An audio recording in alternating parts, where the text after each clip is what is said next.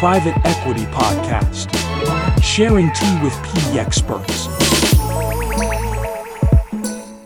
Je suis Antoine Sage et je vous propose de partager un thé avec les personnalités de l'écosystème du private equity. Sans langue de bois, chaque invité nous parle de son sujet d'expertise, de son parcours et de sa vision du private equity. Chacun sa tasse de thé. GPs, LPs, régulateurs, prestataires et partenaires. Avec le podcast Private Equity, toutes et tous sont les bienvenus tant qu'ils enrichissent notre vision du PE. Pour ce septième épisode de Private Equity, nous avons le plaisir d'accueillir Fanny Letier, cofondatrice de euh, Généo Capital Entrepreneur. Fanny, bienvenue. Merci, bonjour à tous. Fanny, vous avez commencé votre carrière euh, à la direction générale du Trésor en 2004. Vous avez ensuite rejoint BPI France en 2013 où vous êtes devenue directrice exécutive des investissements small et mid cap et des programmes d'accélération en 2016. Vous avez également occupé et occupé toujours des fonctions d'administrateur chez Biomérieux, Groupe ADP, France Invest et Wake Up.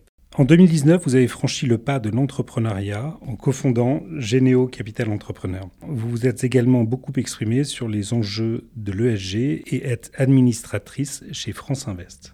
Fanny, nous sommes ravis de vous accueillir pour ce nouvel épisode du podcast Private Equity et merci de partager sans modération votre expérience. Avec plaisir. Fanny, au regard de votre parcours, comment définiriez-vous le private equity en quelques mots? Et nous aimerions vous entendre aussi euh, sur cette notion de finance positive. Ben, le private equity, pour moi, est le plus beau des métiers parce qu'il consiste à donner aux entrepreneurs les moyens de leurs ambitions. Nos entrepreneurs ont, des rêves et notre métier, c'est de leur permettre de réaliser leurs rêves entrepreneurial en leur apportant ce dont ils ont besoin, d'abord euh, de la finance, du carburant dans le moteur, mais aussi euh, du conseil, euh, parce qu'il faut briser la solitude de l'entrepreneur et lui permettre effectivement d'avoir le niveau d'énergie et de confiance nécessaire pour se projeter dans l'avenir. Et puis de l'expérience, du partage d'expérience, parce qu'on a la chance de faire un métier où on accompagne énormément d'entreprises. Et pour l'entrepreneur, c'est peut-être des premières fois. Et pour nous, en fait, c'est des choses sur lesquelles on peut, on peut partager. Euh, donc je crois que c'est ça, c'est un mélange de, de finalement de, de finances, de conseils et de partage euh, d'expérience. Alors euh, parce que la finance n'est jamais qu'un outil au service de l'économie réelle, j'ai souhaité avec François Rivolier et aujourd'hui les 25 personnes qui constituent les équipes de Généo créer la finance positive. Alors la finance positive, c'est notre raison d'être. Elle est inscrite euh, dans nos statuts. Nous sommes en train de passer société de mission et notre comité de partie prenante va devenir notre comité de mission pour finalement euh, donner aux PME et aux ETI, qui sont le public que l'on connaît chez Généo, les PME ETI, eh bien les moyens de leurs ambitions. Ça veut dire quatre choses. Ça veut dire leur donner du temps, la sérénité nécessaire euh, pour passer les cycles économiques, euh, pour aussi s'adapter au cycle naturel de l'entreprise, plus rapide quand on est dans le service, plus long quand on est dans l'industrie. Donc maîtriser le temps, c'est important pour faire de grandes choses. Deuxièmement, apporter du capital humain, euh, autant que du capital financier, car finalement, doubler, tripler de taille, c'est briser les plafonds de verre du capital humain, trouver les compétences, les ressources humaines. Troisièmement, euh, partager équitablement la valeur. On en parle en ce moment du dividende sociétal.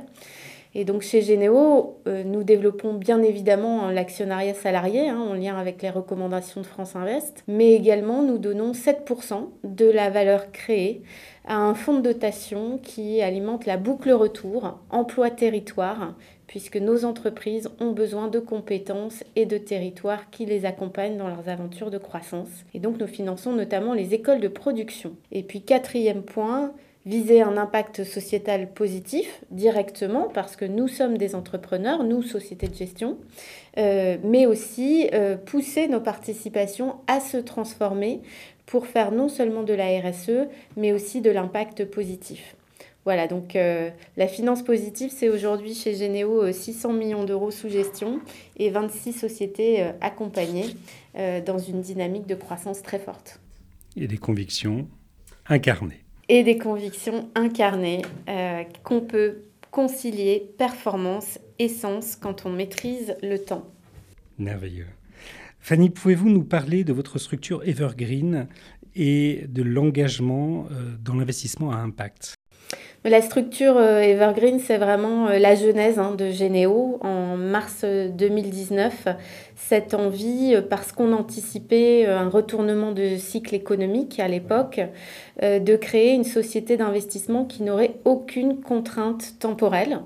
Donc c'est un statut assez ancien, hein, le statut de, SCR, hein, Société de Capital Risque, qui date de 85 mais qui est très peu utilisé quelques acteurs seulement l'utilisent, et qui est une SAS qui a 99 ans de durée de vie. Alors qu'est-ce que ça change? Euh, Ça change que euh, on ne va pas rester 99 ans dans les sociétés, mais on va pouvoir maîtriser le temps.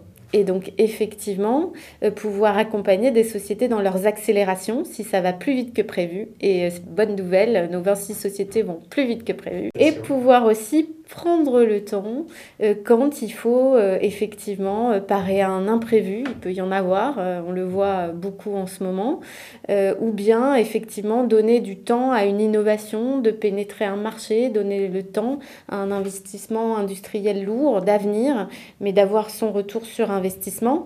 Et ce sont des choses que l'on s'autorise chez Généo et dans les sociétés investies par Généo. que ce temps soit nécessaire ou pas, il permet en tout cas de bloquer des dirigeants sur des projets très ambitieux, là où un cadre temporel contraint, en fait, les, les, forcerait à renoncer à ces projets-là. Mmh. Et c'est dommage en termes de création de valeur euh, long terme.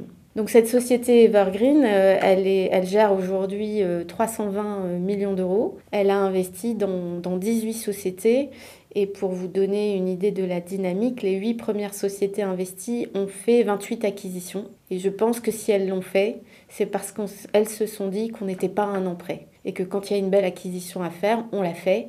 Et s'il faut rester un an de plus, eh ben c'est pas très grave. Vous avez cette flexibilité-là et j'imagine que vous attirez des entrepreneurs qui ont cette particularité aussi et sont sensibles à cette, euh, à cette perspective avec vous. Oui, chez Généo, donc on, investit donc dans la PME ETI patrimoniale, hein, donc euh, toujours de façon minoritaire hein, en accompagnement de familles et d'entrepreneurs qui sont majoritaires. Et c'est ce que moi j'appelle les bâtisseurs de long terme. Ce sont les gens qui ont une vision extrêmement claire de où sera leur entreprise à 10, 20, 30 ans, voire parfois au-delà. Euh, ils résonnent au moins à l'échelle d'une génération, la leur, Ensuite se posera la question de la transmission.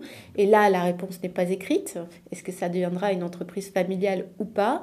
Euh, Mais on est bien sur des bâtisseurs qui veulent laisser des marques, laisser des traces, créer des emplois euh, et quelque part répondre à un besoin non assouvi.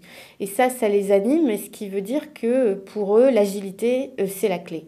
Dès qu'on commence à les enfermer euh, dans une contrainte temporelle, eh bien, ça ne leur va pas et ils ne donnent plus le meilleur d'eux-mêmes. Et l'Evergreen libère effectivement ces énergies et permet de révéler les, vrais business plans.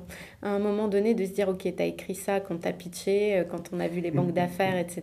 Mais c'est quoi le vrai BP Et en fait, peut-être qu'on peut faire deux fois plus. C'est très disruptif comme approche. C'est assez disruptif et pas tant que ça, parce que c'est un, un, modèle qui est très répandu euh, en Scandinavie. On voit des modèles euh, au Canada. Et au fond, quand on réfléchit à nos vrais concurrents, les Américains, les Chinois, eh bien, ils ont plein de structures evergreen, à commencer par les fonds souverains. Et donc, euh, il faut développer l'evergreen en France à côté des fonds d'investissement plus classiques, mais il y a une place insuffisante de l'evergreen en France.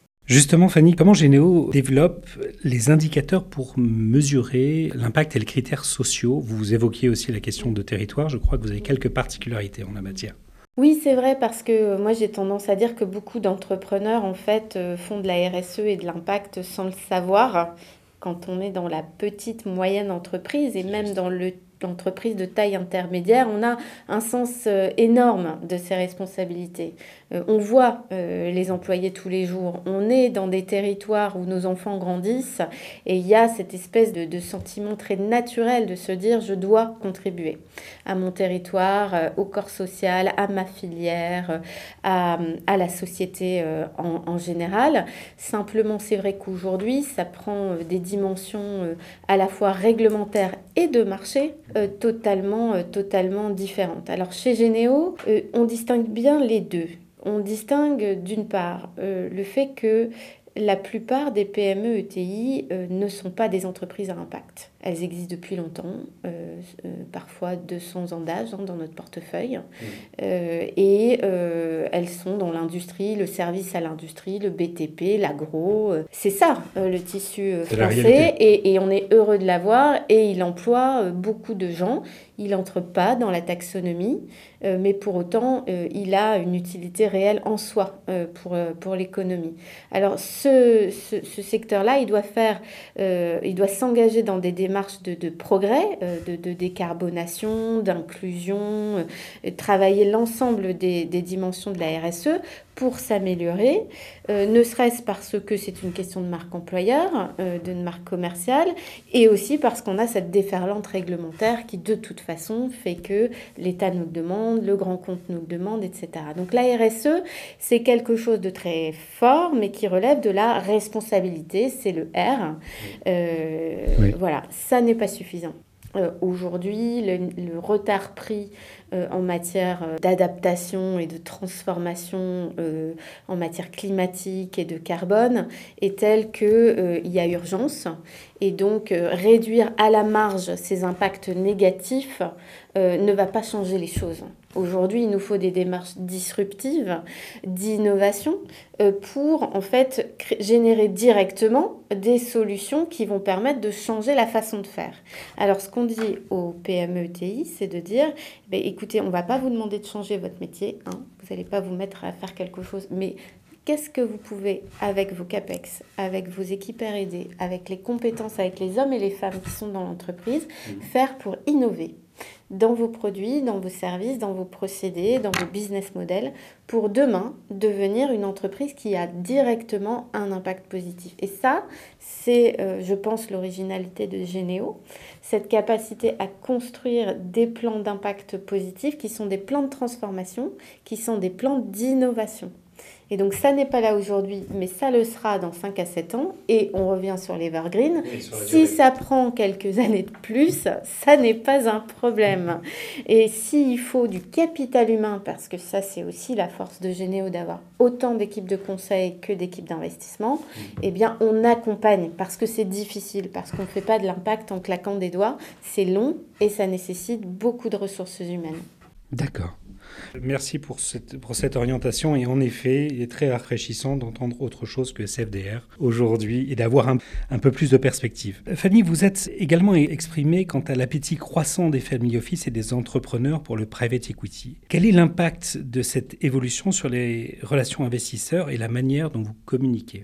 Mm c'est vrai que je pense que les, les family office et les entrepreneurs euh, sont probablement ceux qui vont le plus contribuer à la transformation du monde de la finance. Pourquoi Parce qu'ils ont à la fois leur casquette patrimoniale d'investisseurs, hein, et donc à ce titre, euh, ils recherchent des classes d'actifs performantes, et euh, je crois que France Invest le rappelle régulièrement, nous sommes la classe d'actifs la plus performante en France, mais ils recherchent aussi du sens pour leur investissement, euh, puisque finalement, en fait, la fortune familiale a souvent été faite par des histoires entrepreneuriales, qu'ils ont envie de favoriser l'émergence d'autres champions français et européens, et qu'ils ont envie aussi que leurs enfants euh, puissent, trouvent du sens dans, dans l'allocation patrimoniale en, ayant un impact sur, euh, sur le monde. Et donc effectivement, le, private equity est une classe d'actifs intéressante de ce point de vue-là pour les familles et les entrepreneurs. Alors chez Généo, on a plus de 200 family office et entrepreneurs qui ont investi chez nous. Ça nous engage énormément. Comme nous sommes une société d'investissement evergreen sur le premier véhicule, eh bien, ils sont nos actionnaires à qui nous rendons compte. Et je peux vous dire que ça change un peu tout. Quand vous pitchez devant votre board et dans votre, devant votre assemblée générale pour rendre compte, bien sûr, vous rendez compte de la performance, évidemment. Euh, en premier lieu. Euh, mais vous rendez compte aussi de la façon dont vous travaillez, dans la façon dont vous faites ce que vous dites. Euh, vous dites que vous faites de la RSE, que vous faites de l'impact. Qu'est-ce que ça veut dire pour la société de gestion Qu'est-ce qui se passe dans les sociétés investies Et puis, vous avez aussi des gens qui vous challengent véritablement, puisque le business, ils connaissent. Ils connaissent, ils sont assertifs, ils, connaissent ils très, sont très bien. Et donc ils vous dites mais alors dans cette boîte qu'est-ce que vous faites Euh, Et donc euh, sur le portefeuille, la revue ligne à ligne par 200 family office et entrepreneurs, je peux vous dire que c'est un sacré challenge, Euh, mais c'est aussi une sacrée richesse parce que c'est une capacité d'accompagnement, en tout cas de partage d'expérience, de partage de réseau pour les sociétés euh, investies, bien évidemment. Et donc c'est quelque chose que l'on anime énormément et je crois qu'il faut communiquer de manière très transparente, on cache rien, on- très fluide, euh, on les informe toutes les six semaines. Attendez, excusez-moi. Nous sommes dans une industrie qui se satisfait généralement d'une communication trimestrielle avec un, un- un reporting PDF euh, envoyé par mail. Vous avez un point de contact toutes les six semaines avec vos investisseurs qui sont vos actionnaires.